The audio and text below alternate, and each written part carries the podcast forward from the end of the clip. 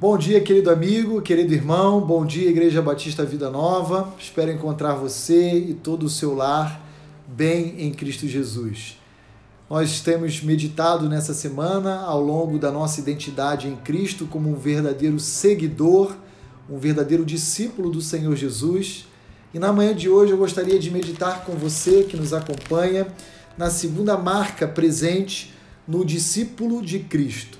Falamos ontem a respeito da marca que nós chamamos de renúncia ou abnegação, e hoje eu queria lembrar você sobre a marca definitiva do cristianismo, que é o amor.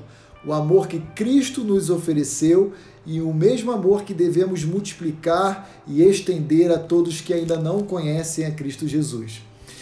O Evangelho de João, capítulo 13, verso 35, diz o seguinte para mim e para você.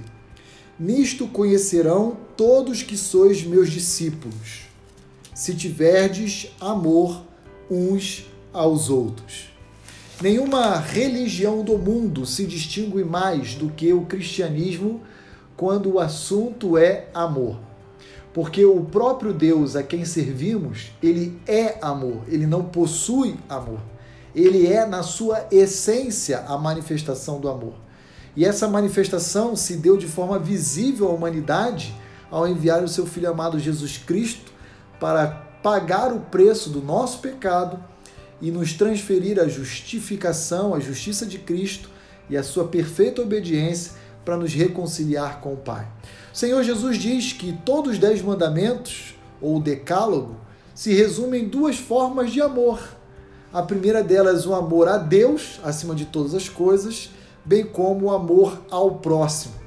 Então, a segunda característica que devemos sempre levar em nossa mente, em nosso coração, como verdadeiros discípulos de Cristo, não é outra senão a marca do amor. Nós devemos amar a Deus acima de toda e qualquer coisa e também evidenciar esse amor a Deus por meio de um ato de obediência, de amar o nosso próximo. E o amor ele é incompatível com algumas, uh, alguns sentimentos que às vezes estão presentes na vida de crente, como a amargura, o ressentimento, a falta de perdão, o amor, diz a palavra de Deus, que encobre todas as transgressões.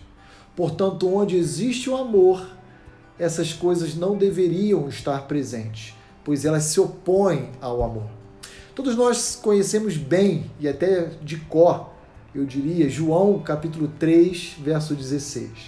Mas muitos não sabem o que está contido na primeira carta de João, capítulo 3, verso 30, verso 16.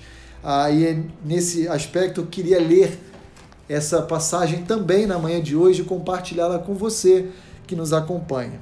Diz assim: Nisto conhecemos o amor que Cristo deu a sua vida por nós e devemos dar semelhantemente a nossa vida pelos outros. Não existe talvez uma característica que deveria ser mais evidente na vida de um seguidor de Cristo do que a prática do amor. Esse amor que nos leva a nos preocupar com o próximo, com o outro, esse amor que encobre multidão de transgressões, esse amor que um dia nos alcançou sem que nós merecêssemos e que também deve ser espalhado, compartilhado, perpetuado com aqueles que ainda não conhecem o Senhor Jesus. Mais uma vez, esse amor, ele lança fora todo medo, esse amor, ele exclui da sua companhia ou da sua presença tudo aquilo que desagrada a Deus. E eu gostaria então de convidar você a pensar no dia de hoje maneiras como você pode demonstrar o amor de Cristo em sua vida, a começar do seio da sua família, mas quem sabe também por onde você for, no seu ambiente de trabalho, no mercado, na padaria, na sua própria vizinhança, como você tem demonstrado o amor de Cristo Jesus que ele espera encontrar em sua vinda.